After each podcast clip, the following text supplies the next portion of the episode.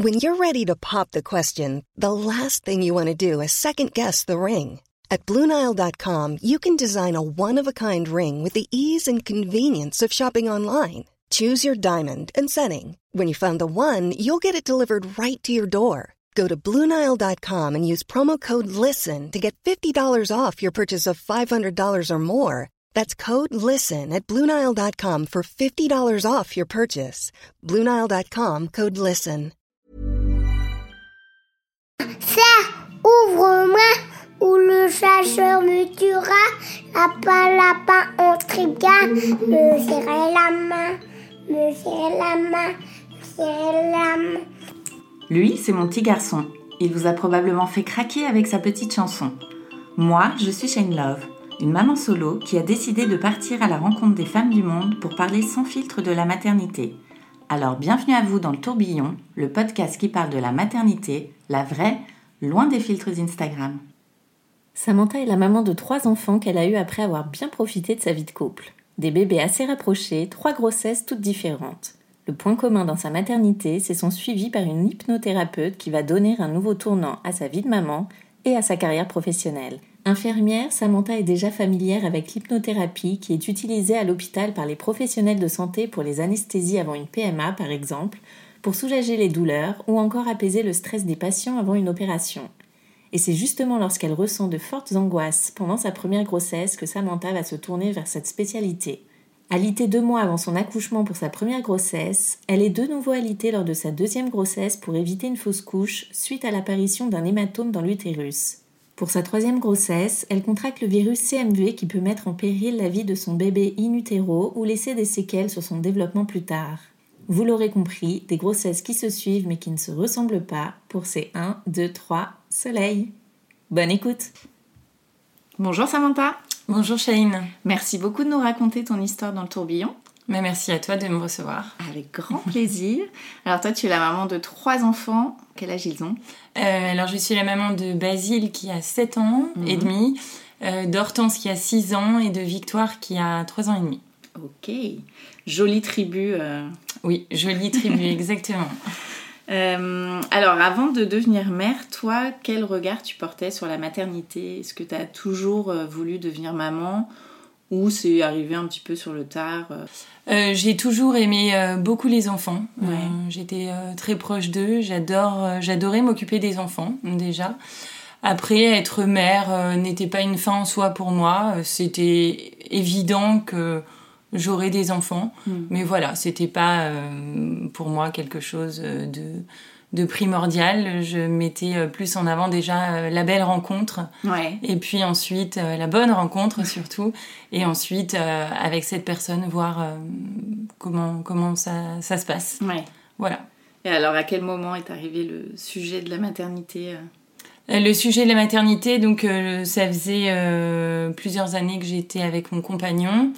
Et puis euh, ça se passait très bien et on a donc décidé de, de se marier après avoir bien profité tous les deux euh, Ouais. de voyager euh, c'était très important pour nous on a j'ai donc eu euh, une demande en mariage et puis à partir de là pour nous c'était assez évident que Mm.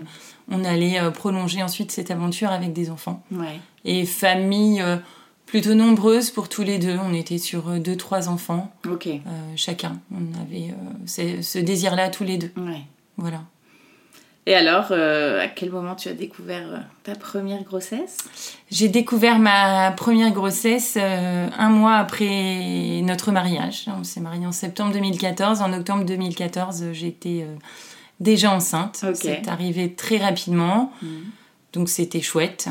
On était très contents. Euh, et j'ai été, j'ai été, voilà, j'ai réalisé mon test de grossesse toute seule euh, un matin très tôt. Je me suis levée sans rien dire à mon mari. Mhm. Et je ressentais qu'il y avait quelque chose qui se passait. Euh, J'étais vraiment pas sûre de moi, mais euh, j'ai finalement réalisé ce test vers 5 heures du matin en me levant. Il était positif. Mhm. Et donc là, j'ai mis plein de choses en place pour euh, faire la surprise à mon mari. La grande annonce. La grande annonce du premier bébé, exactement. Et alors, euh, comment s'est passée cette première grossesse? Cette première grossesse s'est bien passée, on était très heureux. J'ai découvert euh, les joies d'être enceinte. J'ai absolument euh, adoré ce, ce, moment. découvrir bah, son ventre s'arrondir, les premiers les premiers mouvements dans son ventre. C'était vraiment assez, assez chouette et fabuleux pour moi. J'ai savouré ces instants. Et euh, j'ai été en revanche, euh, après le premier trimestre, pourtant tout se passait très bien, j'étais très angoissée.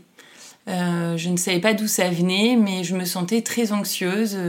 J'appréhendais beaucoup de choses sans trop savoir finalement ce que j'appréhendais. Et puis, j'ai une copine qui était enceinte quelques mois auparavant, qui m'a conseillé de, de, faire de l'hypnose.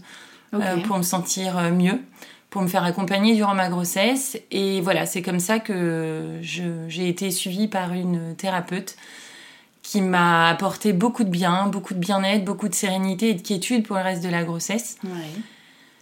Et voilà, ma grossesse s'est continuée euh, tranquillement euh, grâce à elle. Euh, j'ai pris, je travaillais à cette époque à l'hôpital, donc j'étais beaucoup, beaucoup debout. Ouais, tu faisais quoi? Infirmière en salle de réveil. J'étais infirmière en salle de réveil et donc je, je travaillais assez bah, souvent debout. Mhm je faisais attention sans trop faire attention. Euh, et puis, euh, bon, je profitais pas mal. Euh, je, je, voyageais, on faisait des week-ends. J'avais euh, pas très envie de savourer chaque instant euh, enceinte avec mon mari et mon bébé dans mon ventre. Et puis, tout se passait très bien. Et à 30 semaines d'aménorrhée, j'ai consulté mon gynécologue.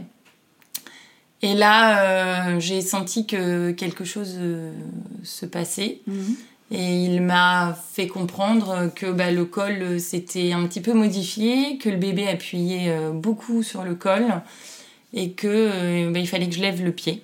Ouais. Absolument. Et donc il m'a préconisé d'être alité jusqu'à 35-37 semaines pour être sûre de finir la grossesse jusqu'au bout, en toute sécurité. Donc j'ai arrêté, forcément j'étais en arrêt de travail. Mmh. Et puis euh, j'ai passé le reste de ma grossesse allongée. Bon, avec euh, quand même toujours un peu cette crainte euh, qu'il arrive un peu trop tôt. Ouais. Comment tu l'as vécu toi cette période Déjà cette annonce de devoir être alitée. Et ensuite, c'était quoi Un mois et demi, deux mois Oui, deux mois finalement. Oui, deux mois. Il s'est passé deux mois allongés. L'annonce a été un petit peu difficile. J'étais assez ben, je crois que je me suis un peu culpabilisée finalement de faire euh, un peu trop de choses. Ah oui. Euh, et de pas avoir assez écouté mon corps. Hmm. donc je pense que voilà, je me suis dit bon, c'est bien, mais là maintenant, va falloir s'occuper un peu de toi. J'ai été un petit peu triste aussi de me dire que bon, bah, les derniers mois allaient être enfermés dans un appartement allongé. voilà. Après, j'étais bien suivie et plutôt sereine. Hmm quant à mon suivi parce que finalement, euh, il allait très bien. C'était euh, vraiment juste lever le pied et prendre, prendre soin de moi. Euh, ouais. voilà, pour le bien-être de, de tous les deux en fait. Donc tu fais quoi pendant deux mois Pendant deux mois, c'est très long. oui. En plus, c'était l'été et là c'est canicule, c'était assez, assez compliqué. Mmh. Donc bon, j'ai j'ai lu, j'ai regardé euh, des émissions, des séries, euh, écouté des, des, enfin, écouter euh, des podcasts. voilà, j'ai pris beaucoup de temps pour moi et au final, c'était peut-être aussi une bonne chose. J'ai pu beaucoup me reposer aussi. Parce que on s'imagine pas ce qui nous attend derrière et c'était une bonne chose. Et là, tu voyais plus l'hypnothérapeute du si, coup? Si, si, Elle m'a suivi toute euh, ma grossesse. Euh, ouais, à, hauteur de une fois par mois, j'allais euh, la voir. Et elle m'a aussi d'ailleurs permis de rebondir sur cette annonce et mm. m'accompagner en toute sérénité en fait hein, jusqu'à la fin. Parce que les séances consistaient en quoi? Les séances consistaient, c'était finalement un un accompagnement à la maternité où on a travaillé sur tout ce qui était stress, euh, tout ce qui était euh, anxiété pour euh, apprendre à m'apaiser, à me détendre et puis aller explorer un petit peu la, la cause et, l'apaiser pour moi me, me, sentir mieux. D'accord, ok. Voilà. Donc les deux mois passent, le jour de l'accouchement arrive. Oui. Comment ça s'est passé? J'ai finalement accouché deux semaines avant, donc euh, tout était euh, dans les clous, c'était parfait. Et euh, l'accouchement s'est très bien passé. J'étais assez surprise. T'avais fait un projet de naissance ou pas, toi? Non, j'avais pas fait un projet de naissance. Moi, j'étais assez au clair. Mm. bon, en plus, j'ai accouché à l'endroit dans lequel je travaillais, donc j'étais absolument en toute confiance. Accouchement voix basse, césarienne, j'étais préparée pour tout. Péri, pas péri. Euh, moi, j'étais absolument péri. Euh, J'imaginais pas accoucher sans péri. Mm. Et honnêtement, euh, je n'aurais pas pu, en tout cas, ou alors il m'aurait fallu une sacrée préparation. Voilà, j'ai perdu les os et j'ai j'ai eu un accouchement je, assez assez douloureux. Ouais. Mm. J'ai été assez surprise de comment les femmes peuvent, oui, effectivement, accoucher sans péridurale. Je suis assez admirative je pense qu'il faut beaucoup de préparation et mm. effectivement, en étant préparé à ça, on, est plus, euh, plus serein face à les situations. Bon, moi, c'était pas le cas, ça s'est très bien passé et puis euh, euh, voilà, Basile est arrivé et j'ai découvert la maternité. T'as allaité toi ou pas du tout? Oui, j'ai allaité. C'était mm. quelque chose qui me tenait beaucoup à cœur. J'ai allaité Basile six mois. D'accord. J'ai allaité Basile six mois, j'ai réussi parce que j'ai réussi à reprendre le travail en allaitant toujours. Mais j'ai senti que je mettais beaucoup euh, d'investissement euh, dans cet allaitement et que à la fin ça m'épuisait beaucoup. De gérer travail, euh, allaitement, et puis, et puis toutes les appréhensions aussi de la jeune maman qui débute. Mm. J'étais un petit peu maman louve. J'avais un petit peu de mal à, à, lâcher, euh. à lâcher prise, mm. complètement. Euh, j'avais besoin de, de contrôler euh, beaucoup autour, de, autour de lui. Donc voilà, l'allaitement s'est très bien passé. J'ai trouvé ça très sympa de pouvoir partager ce moment avec lui. Mais tu avais des horaires décalés du fait d'être infirmière? Non, non, parce qu'en salle de réveil, on travaille globalement de 9h à 19h. D'accord. Donc j'arrivais à, à, le voir le matin ou le soir. Euh, ça, se, ça se passait plutôt bien.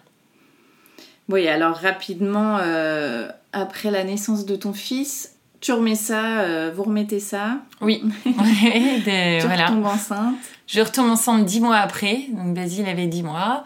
Et bon, encore avec beaucoup de chance, de façon euh, assez rapide. Oui, parce que c'était enfin, prévu. Oh, oui, oui, oui, on voulait un deuxième. On s'était dit, euh, bon, bah là, c'est peut-être le moment, on va, on, va, on va y repenser. Et puis, bon, bah, deux, trois semaines après, euh, j'apprenais que j'étais de nouveau enceinte. J'étais de nouveau enceinte et bah, pareil, j'ai fait mon petit test de mon côté, surprise. Et, euh, et puis, euh, on était euh, très contents. Ouais. Ouais, ouais très contents de, de, cette arrivée du deuxième. Alors, pour la première et deuxième grossesse, on n'a pas voulu connaître le sexe. D'accord. C'était, c'était surprise. Ok. On avait envie de, de se faire ce, cette petite surprise. Ouais. Finalement. Ok. Et alors, comment s'est passée cette deuxième grossesse? Cette deuxième grossesse se passe bien au départ. Je... Tout avance très bien. J'ai beaucoup d'effets euh, liés à la grossesse. J'ai beaucoup de nausées. Beaucoup, beaucoup de nausées. J'avais l'impression d'avoir euh, euh, pris une cuite tous les matins quand je me réveillais. C'était très, très désagréable. Ce que je n'avais pas eu avec Basile. Mm. Donc j'étais peut-être... enfin, j'avais une petite intuition de me dire que c'était un, une fille, contrairement à Basile. Et puis tout se passe bien. J'ai l'écho euh, du premier trimestre qui est prévu le, en mi-août. Je suis au travail. Euh, trois jours euh, après, j'ai mon échographie du premier trimestre, donc je suis super sereine. Je, suis arrivée à un stade où on passe quand même un petit peu le risque de fausse couche et pas mal de risques. Et je suis au travail et là, je, je reviens de pause déjeuner et puis je, je, sens que quelque chose ne va pas. Et je me rends compte qu'en fait, je, perds beaucoup de sang. Mm. Euh, je perds beaucoup de sang et là, je suis toute seule avec mes patients parce que mon autre collègue est parti euh, en pause déjeuner. Ah donc là, j'ai mes mm. patients à gérer et moi, je perds du sang. Donc je m'inquiète euh, beaucoup. Je suis un peu en panique et j'ai, je prends bah, le téléphone, je rappelle ma collègue en lui disant de revenir tout de suite. Et là, j'ai un patient qui sort du bloc opératoire, qui arrive en salle de réveil, et l'anesthésiste me voit, il comprend qu'il y a quelque chose qui, qui ne va pas. Et euh, bon, il m'allonge tout de suite et travaillant à l'hôpital, euh, il me descend dans la salle d'échographie. Ouais, au moins tu es sur place. Voilà, je suis sur place, je connais encore une fois l'environnement, j'ai absolument confiance euh, en toutes les personnes qui, qui travaillent ici.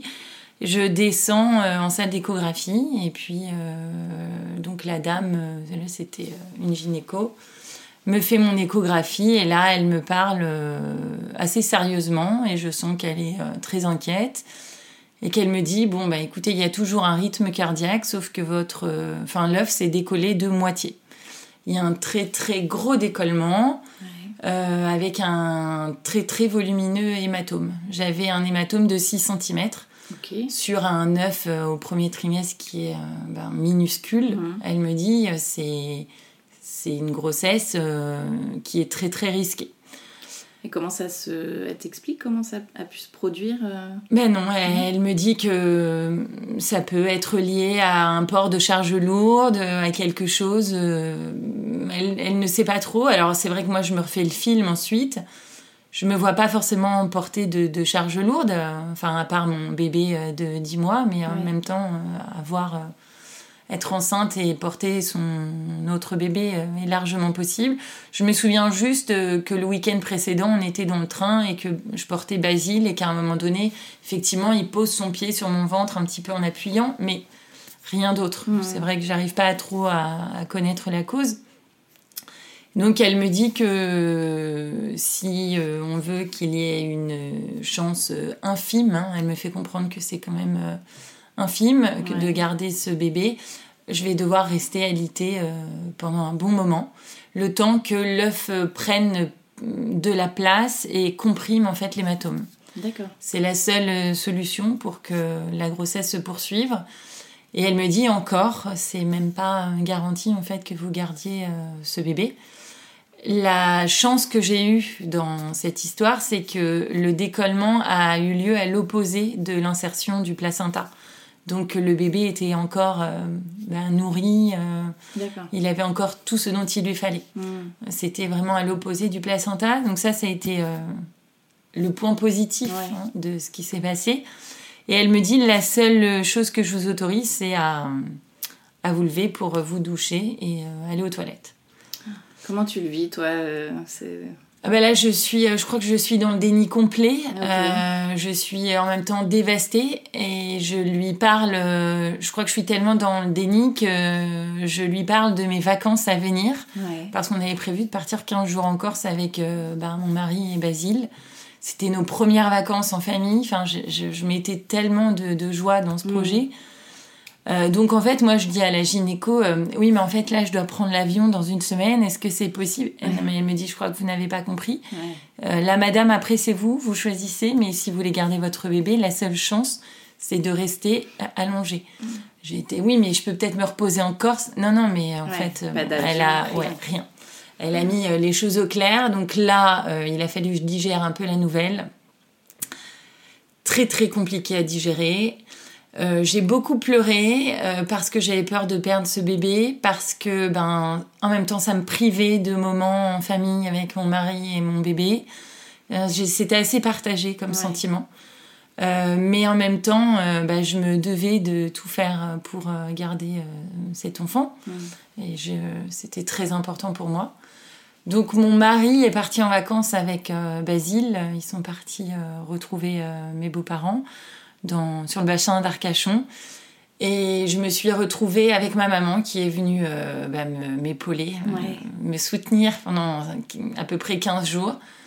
J'ai été euh, très triste de laisser Basile partir sans moi. Et en même temps, bon, bah voilà, ce sentiment un peu d'ambivalence, hein, que moi, fallait que je me repose aussi. Mm. Et quand il est revenu de vacances, 15 jours après, il m'a il m'a complètement euh, ignoré. Euh, complètement ignoré, c'est-à-dire que euh, il n'y avait, enfin, il n'avait Dieu que pour son papa. Euh, moi, euh, il, ne venait, enfin, il ne venait plus me voir, euh, il me contournait. Si j'étais dans, dans, le couloir, il, ah oui. il, me, il me contournait vraiment, il ne me touchait plus. C'était très, très, très compliqué à vivre. Donc, il y avait ce sentiment de oh, je, je, dois garder ce bébé à l'intérieur de moi et mon autre bébé me m'échappe m'échappe ouais. complètement. Donc, j'avais beaucoup de tristesse. Et, euh, et puis bon, euh, voilà, il a, il a fallu que bah, je, je, me fasse de nouveau confiance, que je parle à Basile aussi. J'ai essayé de lui parler. Euh, ça a fait du bien aussi de poser des mots. En tout cas, moi, ça lui, ça m'a fait du bien. Mmh. Et puis, euh, j'allais, j'avais une écho quasiment toutes les semaines pendant à peu près un mois. Et puis, euh, au, fil, au, au, fil du temps, bon, les échos euh, étaient rassurantes. Okay. L'hématome était toujours là, mais en tout cas, l'œuf grandissait et grandissait bien. Donc, il y avait de fortes chances que l'œuf, à un moment donné, comprime, comprime l'hématome. Ouais. Donc là, tu as combien de mois de grossesse? Euh, Là, je suis à peu près à 4-5 mois de grossesse. Ah oui, donc il te reste encore pas mal de oui. temps. Euh... Ouais. Alité aussi, il faut. Alors finalement, l'alitement n'a pas eu lieu toute la, toute la grossesse parce que à 5 mois, on m'a dit que là c'était bon. L'œuf avait tellement grossi que euh, c'était sans risque, en tout cas de ce point de vue-là, parce qu'une grossesse, hein, oui. c'est toujours une aventure, on ne sait mmh. jamais ce qui va se dérouler. Euh, donc euh, voilà, en tout cas sur ce point-là, elle était, elle était rassurante. Ouais. Donc j'ai pu de nouveau euh, retrouver euh, une vie à peu près normale en étant euh, très raisonnable dans, dans, mes mouvements, dans mes déplacements. J'ai été arrêtée toujours bah, toute la fin de grossesse. j'ai été en arrêt de travail. Ah oui, d'accord, t'as pas repris le boulot Ouais, j'ai pas repris, non, non, j'ai pas repris. J'avais trop d'appréhension en fait ouais. à reprendre le travail. Et puis on a... La grossesse s'est continuée de façon assez sereine euh, toujours accompagnée par euh, moi, mon, ma thérapeute, hein, ouais. parce que je, je, ressentais le besoin. Et à 7 mois de grossesse, j'ai euh, commencé à ressentir euh, des troubles du rythme euh, cardiaque. Je sentais que mon cœur faisait des pauses. Ah oui euh, ouais, c'était très très déstabilisant. Alors étant du milieu, je savais ce que c'était. On appelle ça des extrasystoles ventriculaires. Euh, j'ai été euh, donc euh, bah, suivie par le cardio que je connaissais à l'hôpital et j'avais fait des examens qui euh, montraient effectivement que j'étais très sujette euh, à ce trouble du rythme. Alors enceinte, c'est euh, assez courant. D'accord. Parce que le, le, corps a tellement de sang à traiter que ça demande une grosse mmh. activité pour le cœur et c'est bon, ça peut arriver, c'est sans gravité, c'est bénin mais bon, ça, ça mérite d'être suivi. Mais c'était très très particulier parce que les, quasiment les deux derniers mois de grossesse, je me couchais le soir en me demandant si j'allais me réveiller le lendemain. En fait, Mmh. mmh. j'avais l'impression que mon cœur allait euh, s'arrêter. Ouais. Donc euh, très euh, très particulier et très angoissant. Stressant, ouais. ouais. très stressant. Mais je suis arrivée au bout. tu es là encore aujourd'hui. voilà. et bah, finalement, ma deuxième guerrière, parce que ce sont voilà, entre guillemets, des, des petits guerriers, hein, mmh. est arrivé ouais. avec une semaine d'avance et l'accouchement s'est super bien passé. Donc là, pareil, euh, pas de projet de naissance, péri euh... Oui, oui, oui, péri, euh, pas de projet de naissance et euh, accouchement voix basse qui s'est euh, très bien déroulé. Ouais. Ouais, ouais, ouais. T'as allaité aussi Oui, j'ai allaité. là, j'ai allaité 7 mois. D'accord. j'ai allaité 7 mois. J'ai été avec l'arrivée d'une deuxième, je maîtrisais déjà un peu l'allaitement avec le premier, donc j'étais euh, tellement plus euh, légère. Oui. Ça se passait euh, voilà, plus naturellement, plus sereinement, c'était c'était chouette. Mm. Même si avec le premier, c'est très bien déroulé, mais on avait des, enfin, j'avais des appréhensions qui étaient autres que finalement avec une deuxième où on se fait confiance. Ouais, puis tu connais. Voilà, ça a fonctionné avec le premier, ça fonctionnera aussi avec la deuxième. Donc j'ai partagé ce moment, oui, sept mois avec, euh, avec ma deuxième. Mmh. Et comment ça s'est passé la rencontre entre euh, ton fils et, euh, et, et, ta fille Ça s'est très bien passé. Euh, il avait 18 mois, lui, donc finalement, je ne sais pas s'il a trop. Bon, si, il a réalisé forcément, mais ça s'est plutôt bien passé. Ouais. Il l'a bien accueilli. Il était quand même encore euh, petit. Euh, Voilà. non, c'était c'était serein. Mm. Ouais. Je crois que finalement, il a toujours vécu avec elle, euh, en connaissant euh, sa petite sœur à 18 mois. Pour Ouais. lui, euh, c'est euh, absolument naturel d'avoir une, une sœur. Ouais. Ouais, ouais, ouais. Il a passé peu de temps avec, euh, avec nous deux. euh, Mm. Le fait d'enchaîner comme ça, c'est vrai que. Et alors toi justement, euh, tu deviens maman de deux enfants rapprochés, comment ça se passe pour toi? Euh, je trouve que euh, avec la deuxième, je, je m'apaise. Ok. Ouais, je m'apaise. Je me fais plus confiance. Et vraiment, j'ai une sorte de. Ouais, de, de sérénité. euh, euh, je, j'étais moins stressée avec l'arrivée de la deuxième que, que du premier où je découvrais tout. Mm. Ouais, là, il y avait des choses, des automatismes euh, qui, qui étaient en place et euh, voilà, beaucoup plus légères. Ouais, Ouais. ouais, ouais. Le fait qu'ils soient rapprochés, euh, finalement, bah, ils font les siestes au même moment. Oui. Oui, exactement. Euh, ils avaient à peu près le même rythme pendant de nombreux mois. Mm. Et, euh, et après, euh, après, bon, quand Basile a grandi, euh, Hortense avait déjà son rythme, donc euh, c'était. euh, non, c'était, j'allais dire c'était assez simple, mais non. non, ce n'était pas assez simple. Tout était facile. Tout oh était là. simple, non, pas du tout. Euh, bon, voilà, c'était encore une aventure. Mm. On, on le prend comme une aventure Ouais. avec, euh, avec tous ces moments de, de joie et puis euh, ces remises en question, euh, tout ce stress. Mm. mais c'est, une chouette aventure. Ouais. Vous vouliez une famille nombreuse, donc, donc Ouais. petit troisième en route, combien de temps après, du coup, cette fois-ci? Mais là, ça se passe bien avec les deux, mais on est quand même dans un rythme où c'est quand même très costaud hein, de gérer vie pro et vie perso. Ouais. De gérer aussi euh, toutes euh, les maladies parce que bon ils sont en crèche les deux et on sent que bon on tire un peu sur la corde. Mm. Euh, Hortense est euh, beaucoup malade, elle a beaucoup de bronchiolite, Ouais. Euh, donc elle a un gros suivi pneumo, c'est assez compliqué de ce point de vue-là. Et les nuits sont assez courtes lorsqu'elle a ces épisodes de, de bronchiolite intense. Donc en fait on dort peu et je me souviens, euh, je me souviens, alors c'était en, en mai 2018, mon mari me dit non mais euh, moi en fait euh, un troisième jamais, on va s'arrêter à deux parce que là je, là j'en peux plus, Ouais. je suis fatiguée. Et oui, effectivement, euh, c'était euh, très, très intense. Ma deuxième venait en plus d'avoir une, euh, une, opération sous anesthésie générale. Elle avait une bronchoscopie parce que euh, elle avait été, euh, elle avait été ben, justement malade suite à une grippe. Et euh, voilà, on était assez, assez fatigués. Et puis ce qui se passe, c'est qu'on déménage, on change de ville, on va dans un quartier... assez familial. On achète un appartement et puis bah, tout se passe bien, on trouve nos marques dans cette nouvelle ville. Et puis euh, deux mois après, euh, bah, je, je tombe enceinte. Euh, donc Basile avait trois ans Ouais. et Hortense avait un an et demi. Ah là là. deux ans. Hortense avait deux ans. C'était dans le projet effectivement d'avoir trois enfants. Est-ce que si rapidement, hum, je ne sais pas. Mais en même temps, je pense que il faut pas trop se poser de questions Oui. aussi sur ce genre de choses. Euh, Est-ce que c'est toujours le bon moment? J'en sais rien. Mais si, euh, si là c'est venu, c'est que ça devait être le bon moment. Ouais. Voilà. Et en même temps, on était, euh, on était dans le mouvement. Je trouve ça sympa de les avoir emprochés parce que bon, tout le monde a le même rythme. Mm.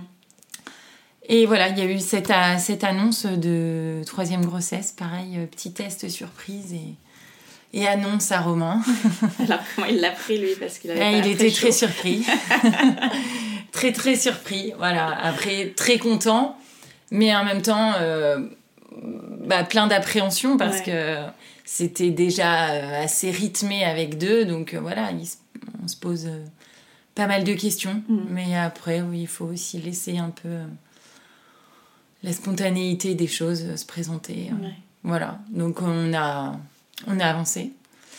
on a avancé ensemble avec cette troisième grossesse. Ouais, comment elle s'est passée cette troisième grossesse?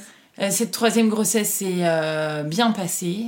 c'était c'était très très chouette aussi parce que j'étais très sereine, très légère. de... J'adore être enceinte, donc pour le coup, je savais que c'était la dernière grossesse. Hmm. À la deuxième, euh, je savais que je, vivrais une autre grossesse. Donc là, c'était la dernière grossesse pour moi. Donc j'ai eu vraiment une sensation de, saveur intense de chaque moment. Je savais à quoi m'attendre, même si j'avais peu de temps pour moi parce qu'il fallait gérer les deux autres. Chaque moment pour moi était vraiment un moment privilégié avec euh, euh, ben, mon bébé dans le ventre et, moi-même. Ouais. T'appréhendais d'avoir encore un, un souci ou un alitement? Oui, c'était euh, finalement un petit peu dans un coin de ma tête. Que va-t-il se passer? durant cette grossesse Et la première écho a lieu, euh, tout est ok. Euh. donc c'est parfait. je me dis, bon, bah déjà, on a enlevé un petit peu mm. le stress de cette deuxième grossesse. Et, et donc voilà, j'avance. Et en même temps, je crois que j'ai eu moins le temps d'appréhender certaines choses le rythme était tellement intense avec les deux autres que je crois que je m'oubliais un peu et que bah, les choses se passaient et j'avais pas trop le temps de cogiter en fait, je crois. C'était un peu en pilote automatique. C'est ça, exactement. Ouais. Donc c'est pas plus mal. Mm. Au moins on s'oublie, euh, on s'oublie entre guillemets, hein, mais euh, je j'avais pas des scénarios euh, trop catastrophes quoi. Ouais. Et voilà, la grossesse avance bien. Début mi-janvier, Hortense tombe malade. donc ma deuxième tombe malade. Elle a une grosse bronchiolite. On part en week-end ensemble et et voilà, elle dort pas de la nuit, elle tousse beaucoup. Bon, bah, je savais ce que c'était, hein, parce que c'était toujours comme ça.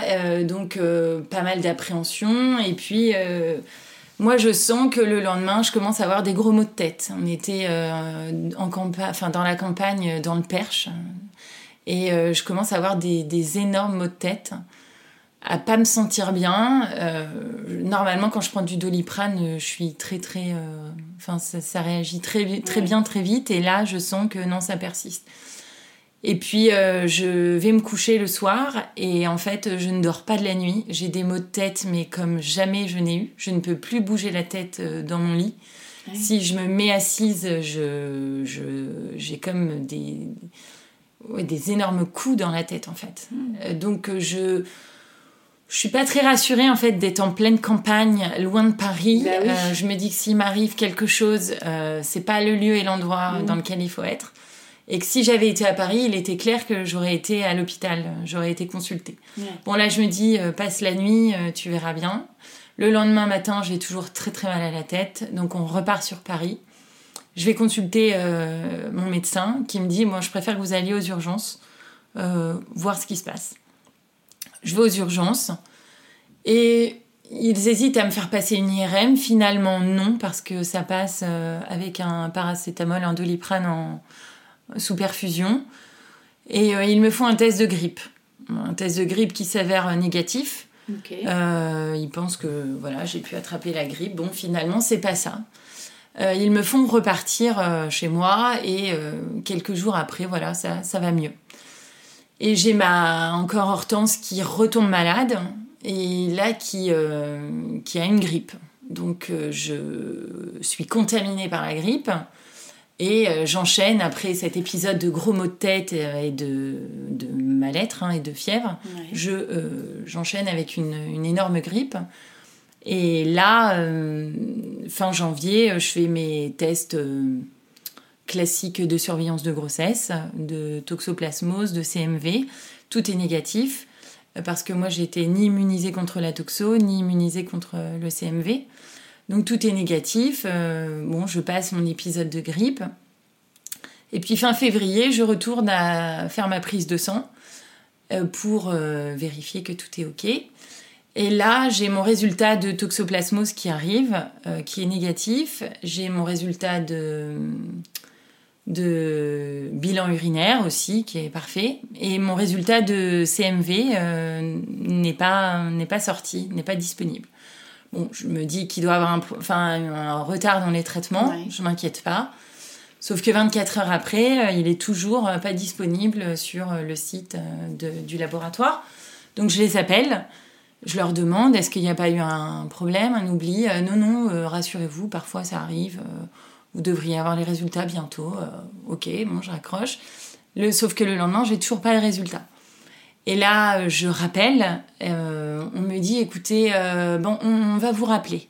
Bon, je commence à me poser sérieusement des questions. Ouais, tu m'étonnes. Et là, j'ai euh, la biologiste qui m'appelle. Alors déjà, pour qu'une biologiste vous appelle en, en chair et en os, c'est Mhm. qu'il y a quelque chose euh, qui se passe. Et elle me dit, euh, oui, donc effectivement, euh, votre, votre résultat a tardé à venir parce que on a voulu recontrôler. Euh, effectivement, vous avez une séroconversion au CMV. Vous étiez négative au mois de fin janvier et là, vous êtes euh, bah, devenue positive. Donc, on a appelé votre gynéco qui va vous rappeler, qui va vous donner la démarche à suivre. Moi, je suis du milieu, je sais ce que ça veut dire. Mais en même temps, euh, bah voilà, il y a quand même. euh, bon, même. euh, Enfin, oui, je crois que justement, le fait d'être du milieu, je sais ce, ce qui m'attend et c'est un peu la panique qui arrive. Mhm.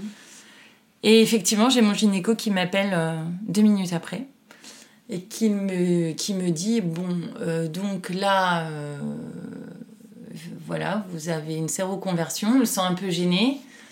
Il me dit fin janvier, il n'y avait rien. Donc là, déjà, on a quand même passé un certain cap du premier trimestre de grossesse qui est très à risque pour avoir des, hum, comme conséquence des fétopathies euh, sévères, très sévères même. Il me dit on a quand même passé ce cap-là. Là, vous êtes sur un deuxième trimestre, donc il peut y avoir des conséquences et c'est pour ça que vous allez avoir un suivi euh, très rapproché. Et je vais vous emmener voir un tel euh, pour. euh, je vous ai pris rendez-vous déjà. euh, vous y allez, vous allez le voir début mars. Donc je me dis qu'il y a quand même pas mal de choses qui sont mises en place Ouais. et que ça, bah, ça illustre quand même un peu le. Est-ce que tu peux expliquer du coup ce que c'est exactement euh, Mais le CMV, euh, finalement, c'est un virus euh, que l'on peut contracter quand on, enfin, à tout moment, Mhm. et qui est absolument bénin.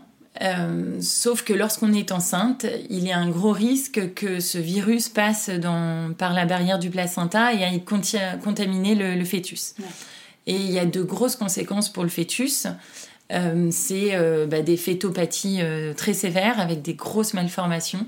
Et donc, ça engendre bah, des fausses couches, des morts in utero ou des grosses malformations. Ouais. Ça, c'est dans un. Ça dépend en fait à quel trimestre on est, euh, on est infecté. Euh, ça, c'est plutôt le premier trimestre, début de grossesse. Et ensuite, euh, il peut y avoir pas mal de choses qui sont complètement inapparentes à l'échographie. Sauf que le virus perdure dans, les, dans le corps pendant des années après, après avoir été contaminé. ouais. Donc le bébé qui naît euh, peut avoir des séquelles jusqu'à à peu près 5 ans après Ah oui, être né. D'où l'importance de savoir qu'on a eu une séroconversion positive. Parce que derrière, il y a un vrai suivi qui est mis en place. D'accord, ok. Euh, voilà, là, dans ces cas-là, sur une euh, milieu fin de grossesse, les conséquences, c'est plutôt euh, un retard psychomoteur, un retard de croissance chez certains enfants ou alors une surdité. Ok. Donc, il y a un suivi qui est très, très important. Euh, voilà, bon, moi, je suis un peu entre les deux. Un quatrième mois, ça peut être un peu euh, qui tout double. Comment tu le vis quand on t'annonce tout ça, toi? Euh, moi, je suis... en fait, moi, là, je suis dévastée. Ouais. Vraiment, je me dis que bon ben troisième grossesse, je crois encore à ma guerrière parce que là je, je sais, on connaît le sexe, donc Ah on oui. sait que c'est une fille, donc j'ai un fort espoir en, ses capacités à rebondir aussi. Euh, après je voilà, je pense à l'IMG, je pense à plein de scénarios catastrophes parce que effectivement, je me dis qu'on va peut-être lui trouver plein de malformations, que je vais peut-être devoir faire un choix euh, alors qu'à 4-5 mois de grossesse, on est absolument investi dedans et que enfin, c'est une décision euh, qui est abominable. hein. Enfin, Mm. voilà, bon. Euh, Et euh, en même temps, je suis euh, rassurée parce que je suis entre de superbes mains. Euh, c'est un grand ponte qui, qui, est, enfin, voilà, qui est très rassurant. Et moi, je, là, pour le coup, j'y vais encore en toute confiance. Je sais que vraiment, j'ai le bon médecin qui va, qui va me suivre et m'accompagner et qui me dira ce que je dois faire. Donc euh, je, vais au rendez-vous euh, début mars. Et là, je lui explique un petit peu euh, le déroulé de mes maux de tête, de la grippe. Et il me dit, mais en fait, je vais tout vous retester parce que parfois, le fait d'avoir contracté la grippe, ça peut avoir joué un rôle dans les anticorps et avoir un petit peu faussé vos résultats. Donc il a l'air même d'espérer que finalement euh, le fait que j'ai eu la grippe, ça a un peu tout, euh, tout faussé et que j'ai peut-être pas réellement une séroconversion. Donc il me refait tous mes tests et il me revoit 15 euh, jours après. Sauf que bon, bah là mes tests sont, sont bien là, c'est bien une séroconversion. Donc il est un petit peu surpris quand même. Et là il me parle de tout le suivi qu'amène une séroconversion CMV. Alors il me parle d'amniosynthèse euh, pour savoir si le bébé euh, est infecté ou non. Et en fait, pour lui, euh, la myosynthèse, c'est absolument pas nécessaire chez moi. Il me dit que je prends plus de risques à faire une amniosynthèse avec des risques inconsidérables derrière, enfin, de, fausses couches, de, d'accouchement prématuré. Donc lui, il est vraiment contre la myosynthèse. Donc ça tombe très bien, moi c'est pareil. Mm. Et euh, voilà, il m'explique qu'il va me voir tous les mois, qu'il va faire des échographies euh, dans le détail euh, absolu, qu'il va faire des coupes cérébrales de, de mon bébé. voilà, il y, y, a vraiment un côté très médicalisé, mais bon, moi qui me rassure. Finalement, qui me rassure énormément. Ouais. Et voilà, je vais aller le voir tous les mois. Et tous les mois, les échos passent et le développement de bébé est bon. Donc, euh, bon, bah, je, je, me dis que. Euh, voilà, il y a peut-être. Euh, il y a de l'espoir. Il y a de l'espoir, exactement. Ce qu'il faut, ce qu'il faut se dire, enfin, moi, ce que je me répétais, c'est qu'il y a 30% de transmission mère-fœtus. Alors j'avais quand même cette, ce côté positif de me dire qu'il y avait 7 chances sur 10 pour que, mon, pour que ce virus ne passe pas dans, dans le placenta. Et là, t'étais alité ou pas du tout? Non. Non, non, non, ouais. ouais. Euh, bon, pour le coup, j'avais cette liberté euh, de bouger, de mouvement. Euh, voilà, c'était juste très médicalisé, surtout d'un point de vue des échographies. à 32 semaines, généralement, ils proposent une, une IRM. Mmh. pour aller voir si tout se passe bien et lui enfin mon gynéco m'avait dit que comme toutes les échos étaient très bonnes c'était pas nécessaire de, de, faire une IRM.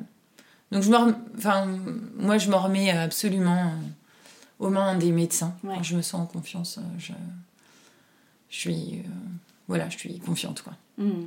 Et alors comment ça se passe euh, cette fin de grossesse? Bah, cette fin de grossesse, euh, je me détends un peu.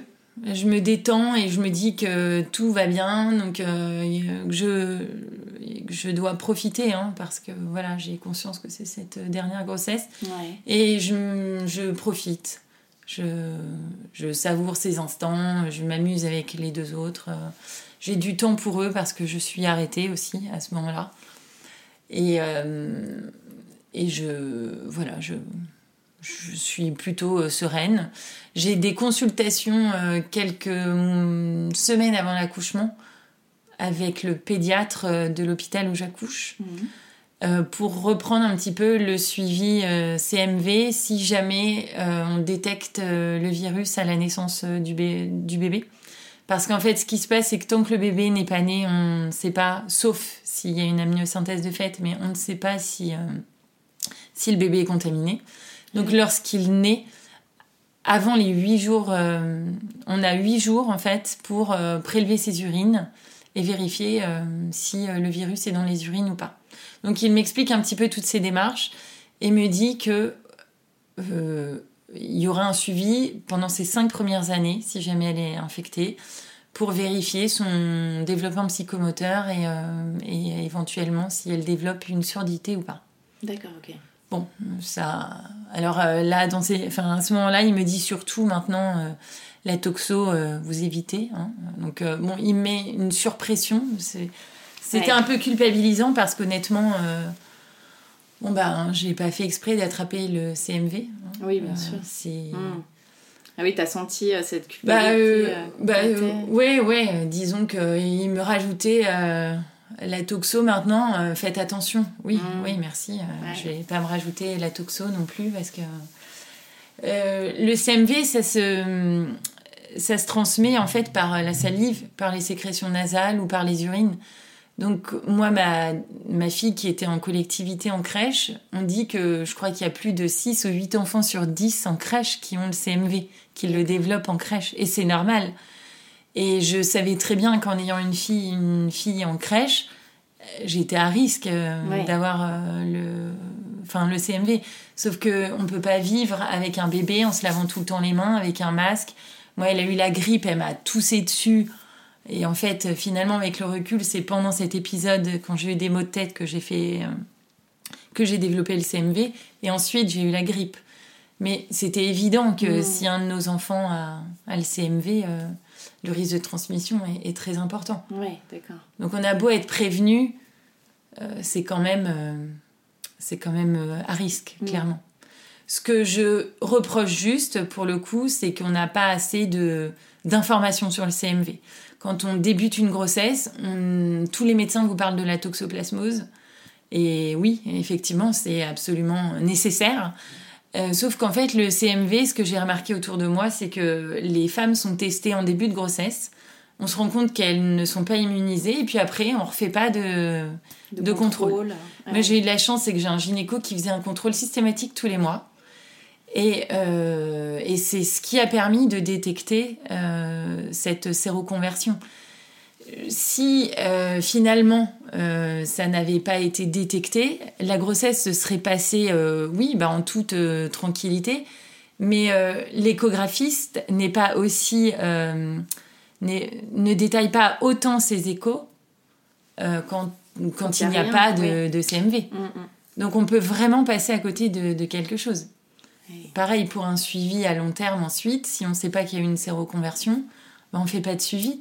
Et on se pose la question ensuite pourquoi son enfant développe une surdité, pourquoi il y a un retard psychomoteur? C'est dommage en fait de ne pas avoir eu euh, ces informations pendant la grossesse. effectivement.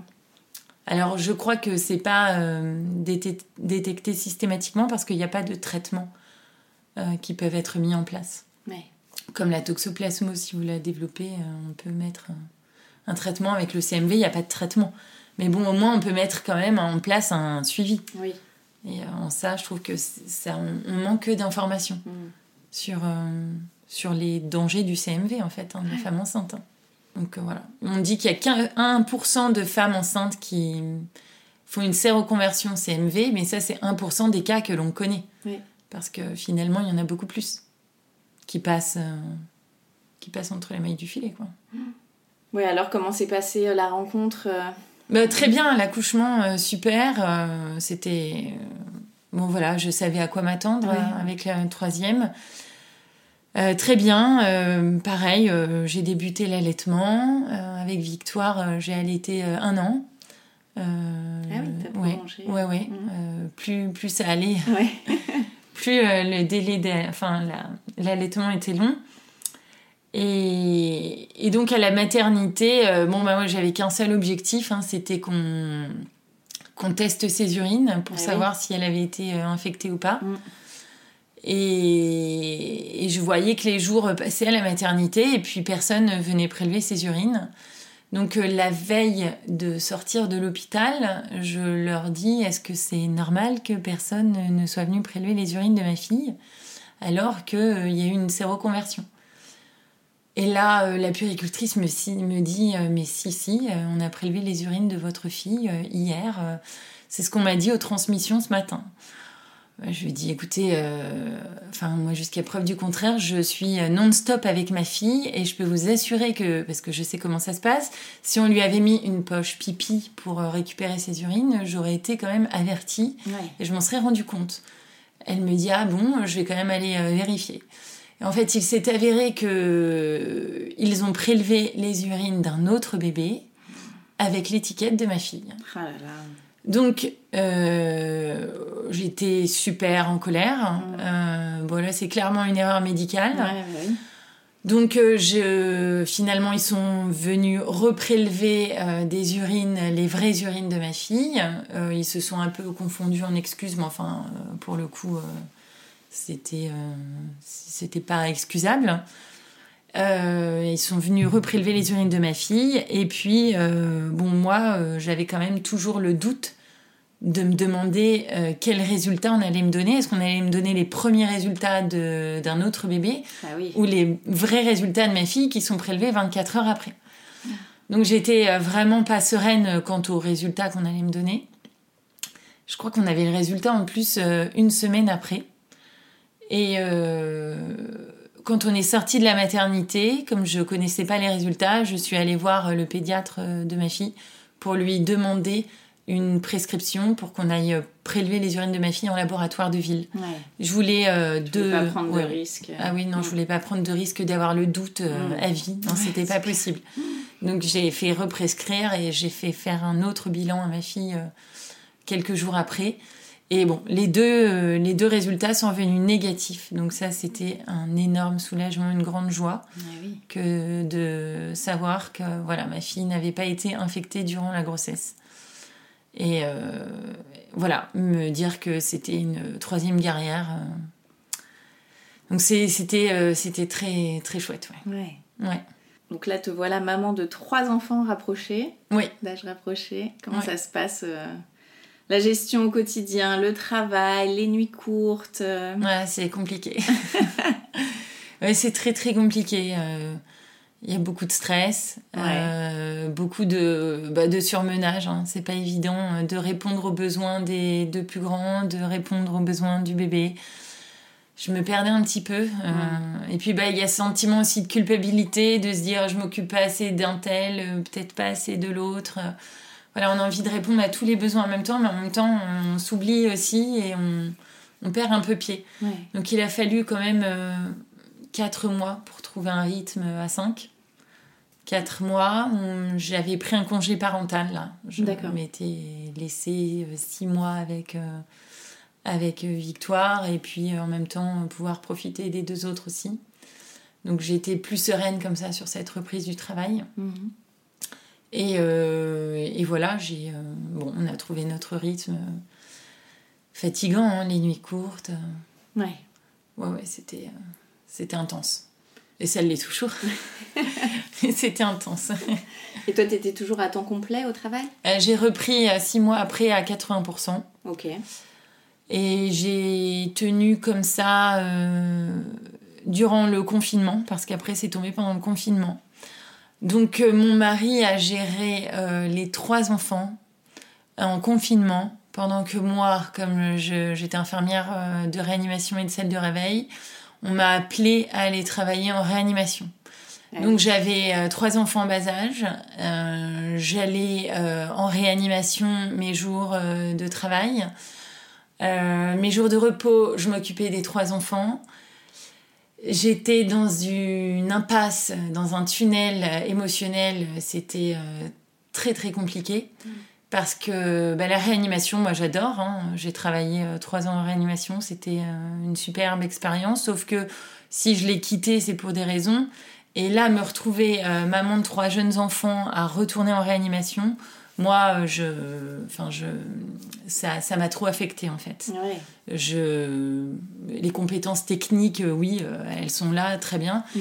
Mais euh, émotionnellement, ça m'a impacté trop. Surtout que à la maison, ben, j'avais plus. euh, quand j'étais célibataire et que je rentrais et que je me reposais, c'était la belle vie. Sauf que là, euh, j'avais zéro repos. Ouais. Et ça a été très compliqué, cette période-là, où là, j'ai eu un petit peu après euh, comme euh, des crises d'angoisse, où je me sentais euh, vraiment très très stressée. Donc là, j'ai repris mes séances avec, euh, avec mon hypnothérapeute. Ça m'a fait énormément de bien. Mhm. Et euh, j'ai pris aussi euh, conscience qu'il fallait que je lève le pied pour trouver un équilibre entre vie pro et vie perso. Et donc là, j'ai décidé de passer à 60% parce que j'arrivais plus à, à maintenir euh, les deux. C'était, c'était Ah plus oui, possible. Tu m'étonnes. Donc euh, j'ai un peu craqué, mais il m'a fallu ce passage-là pour me dire euh, trouve une solution. Mm. Et voilà, la solution a été euh, je passe à 60% euh, pour offrir un meilleur euh, cadre euh, à mes enfants et à moi-même aussi, Oui, bien sûr. Avoir plus de temps. Et donc là, tu réintègres ton service. Oui, voilà, euh, je réintègre. Bon, enfin, mes collègues euh, ont absolument compris que je diminue mon temps de travail. hein. Elles étaient, euh, Ah oui. elles m'ont beaucoup soutenue justement dans cette démarche parce qu'elles sentaient bien que c'était compliqué de gérer mes trois enfants avec. avec bon en plus pas mal de problèmes de santé de, de mes filles donc euh, voilà j'ai levé le pied ça a été très bien accueilli on m'a bien soutenue euh, dans cette démarche et, euh, et puis voilà, le, le travail euh, est passé en second plan en fait. Ouais. T'as Ouais, vraiment clairement. senti le switch. euh, Oui, voilà. Ben, en fait, aller travailler à 60%, on a presque l'impression de ne plus être au travail. Ouais. J'ai vraiment pris du recul en fait face à, à mon travail d'infirmière. J'aimais y aller parce que ben, c'était euh, c'était sympa, je retrouvais mes collègues, mes patients. euh, mais euh, voilà, mon, mon socle familial, pour le coup, a pris, a pris le, le dessus. Mm. C'était très très important pour moi que ça se passe bien au niveau familial. Et alors, à quel moment t'as décidé d'arrêter complètement ton métier d'infirmière? Là, en fait, en 2000, euh, 2021, ma fille a eu euh, des problèmes de santé assez graves. euh, et là, ça m'a hum, encore fait prendre conscience que il y avait quelque chose qu'il fallait que je change dans ma vie. hein, euh, et ça faisait un moment que quelque chose, euh, voilà, je savais qu'il fallait que je change, mais je savais pas pourquoi. Ouais.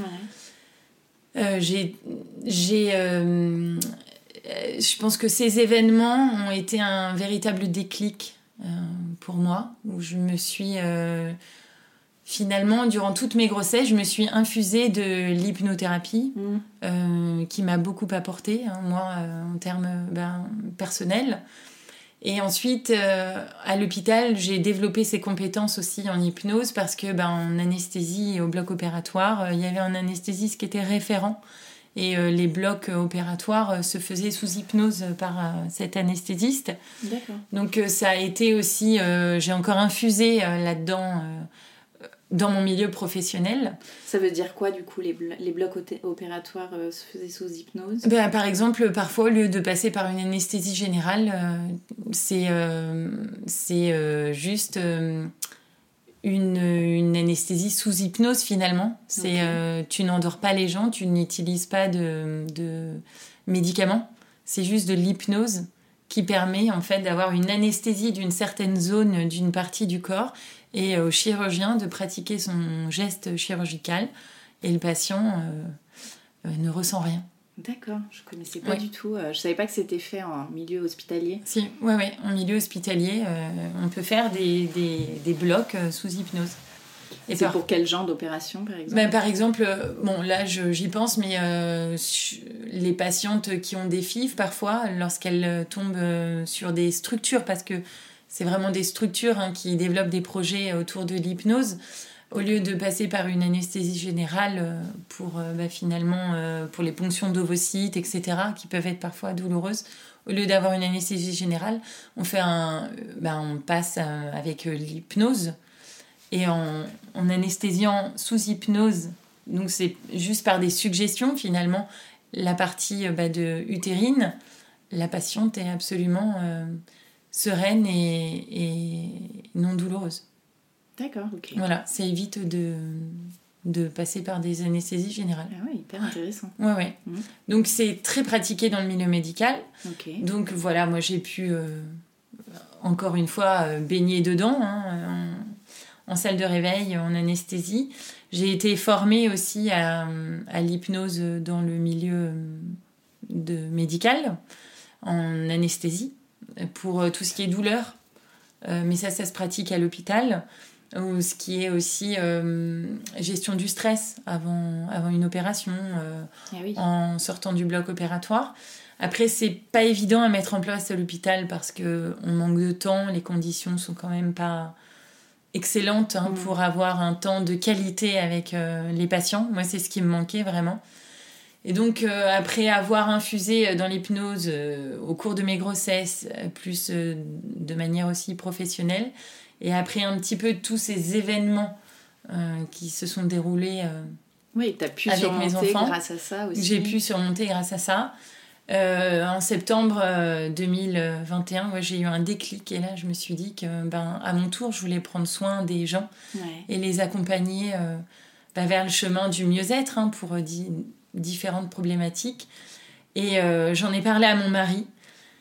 Et alors lui, il, était, euh, il a été d'un soutien euh, formidable parce que c'est vrai que c'est pas évident aussi. euh, ça veut aussi, ça implique un changement dans l'organisation familiale. Ça implique aussi ben, un salaire qui est diminué. Bon, il y a- il y, a pas mal de choses qu'il faut Bien prendre sûr. en compte. Mhm. Et lui a été vraiment ouais, ouais, d'un gros soutien. Et voilà, toute l'année 2022, je me suis formée à l'hypnose. Donc là, tu avais arrêté ton travail Non, j'ai maintenu à parallèle 60%. J'ai fait ça en parallèle. Euh, voilà, j'ai essayé de trouver un rythme. Et puis j'ai fait ça en parallèle. Je me suis formée euh, quasiment, voilà, ça a pris à peu près un an euh, sur la période 2022.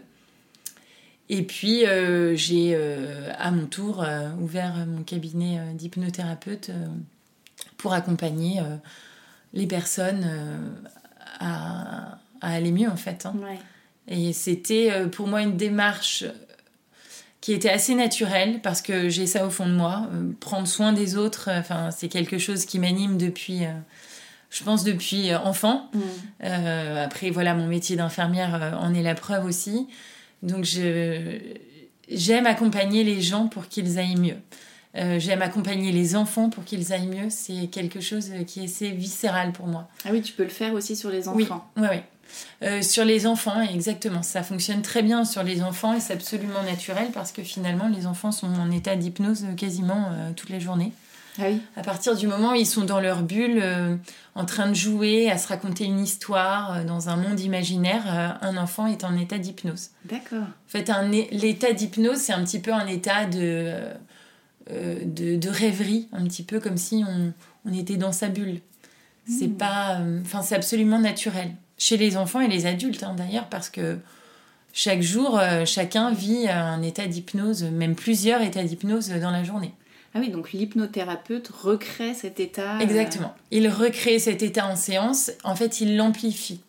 Il l'amplifie euh, de façon à, à se connecter à, à son inconscient Mm. euh, pour euh, retrouver un petit peu le. La personne, en fait, retrouve un pouvoir sur elle-même en allant euh, chercher les ressources, toutes les ressources, toutes les qualités dont elle a besoin pour, euh, bah, pour aller mieux. Parce qu'après, il y a différentes problématiques. hein. Ça peut être une gestion de stress, euh, l'anxiété, des crises de panique, des phobies, des peurs, des tocs. Il y a plein, plein de choses. Et chez les enfants, ça peut être quoi par exemple? Chez les enfants, ça peut être l'énurésie. Gros sujet, l'énurésie. Moi, mon fils a eu, euh, bon, euh, a été énurétique. Donc, énurétique, c'est euh, faire pipi au lit la nuit Mm. assez longtemps. Passé 5 ans, on dit que bon, c'est un peu plus que la normale. Et j'ai tout testé avec lui. J'ai tout testé, les alarmes pipi, l'homéopathie, la psy, la psy. Enfin, j'ai tout, tout, tout, Ouais. tout testé. Et euh, bah, comme j'étais en train de me former en hypnothérapie, euh, en hypnose, je me suis dit, bah écoute, euh, viens, je vais te, je vais te faire une petite séance Mhm. là-dessus. Et en fait, quelques jours après, il y avait, C'était réglé. c'était réglé. Incroyable. C'était réglé parce que c'est un, un automatisme inconscient en fait, Mm. hein, aussi la, l'ouverture et la fermeture de la vessie. Mm. Donc c'est, c'était, c'était chouette. Et puis après tout ce qui est cauchemar, tout ce qui est euh, terreur nocturne, Ah oui. tout ce qui est un petit peu anxiété, stress chez l'enfant, peur, euh, agressivité, euh, voilà. C'est le, le champ est très large, Ouais. très très large. Et tu te spécialises aussi dans la maternité? Oui, alors la maternité, voilà, parce que bon, moi, ça me tient à cœur d'accompagner les, les, mamans mhm. dans leur maternité ou après, après leur accouchement. voilà, pour les aider à justement se sentir plus sereines, plus confiantes dans leur dans leur vie de, de, maman ou de future maman. Voilà, les accompagner aussi durant la grossesse et puis aussi dans des parcours euh, de PMA, justement, euh, plus compliqués euh, de, de, grossesse. Ouais.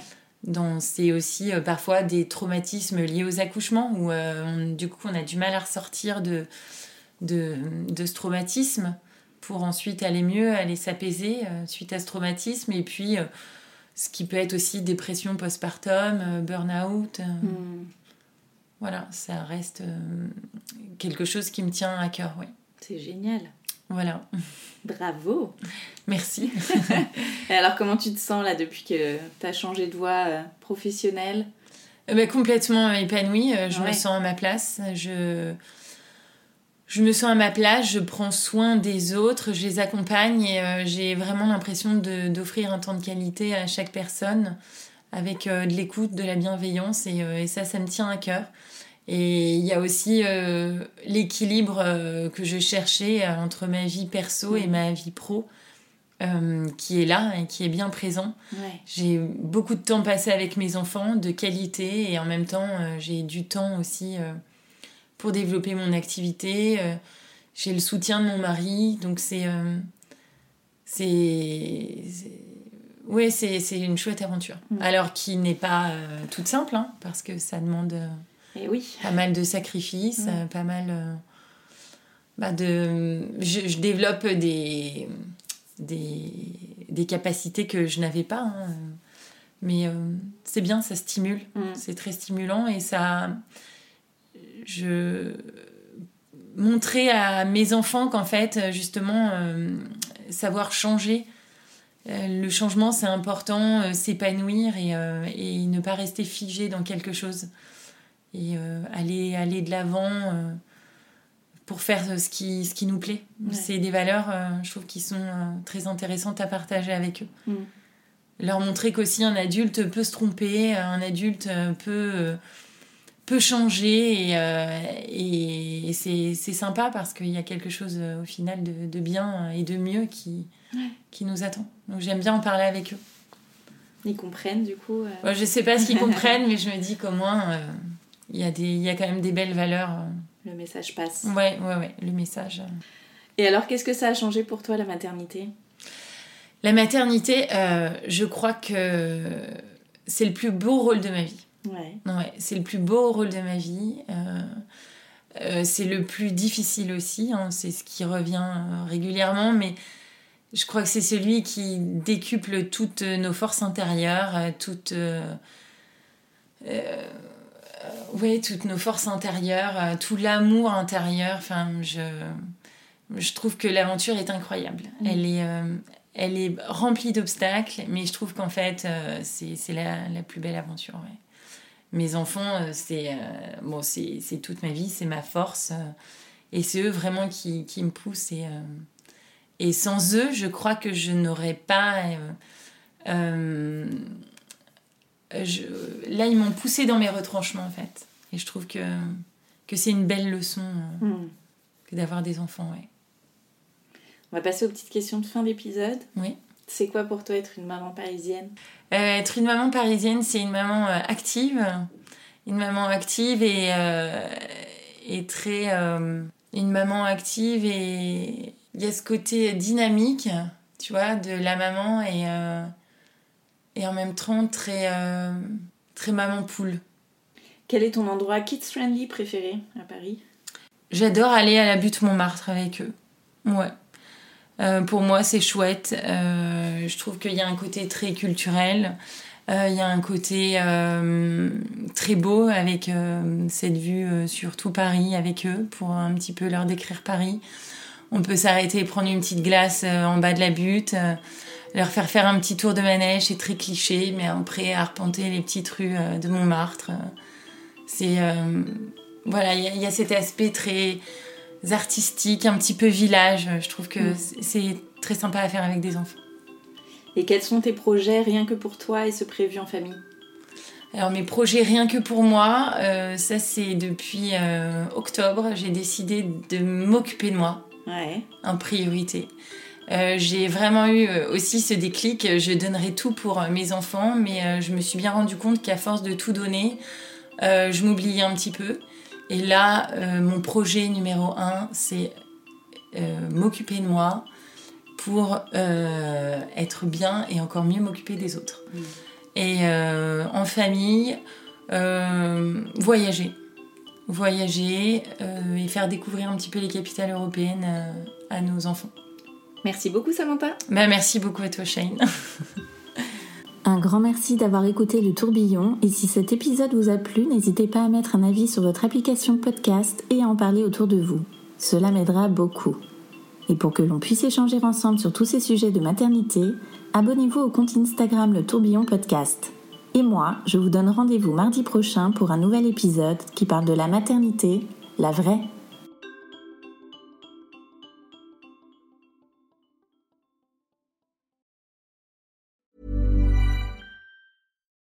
As humans, we're naturally driven by the search for better. But when it comes to hiring, the best way to search for a candidate isn't to search at all. Don't search, match with Indeed. When I was looking to hire someone, it was so slow and overwhelming. I wish I had used Indeed. If you need to hire, you need Indeed. Indeed is your matching and hiring platform with over 350 million global monthly visitors, according to Indeed data, and a matching engine that helps you find quality candidates fast. Ditch the busy work. Use Indeed for scheduling, screening, and messaging so you can connect with candidates faster. And Indeed doesn't just help you hire faster. 93% of employers agree Indeed delivers the highest quality matches compared to other job sites, according to a recent Indeed survey. And listeners of this show will get a $75 sponsored job credit to get your jobs more visibility at Indeed.com slash podcast. That's Indeed.com slash podcast. Terms and conditions apply.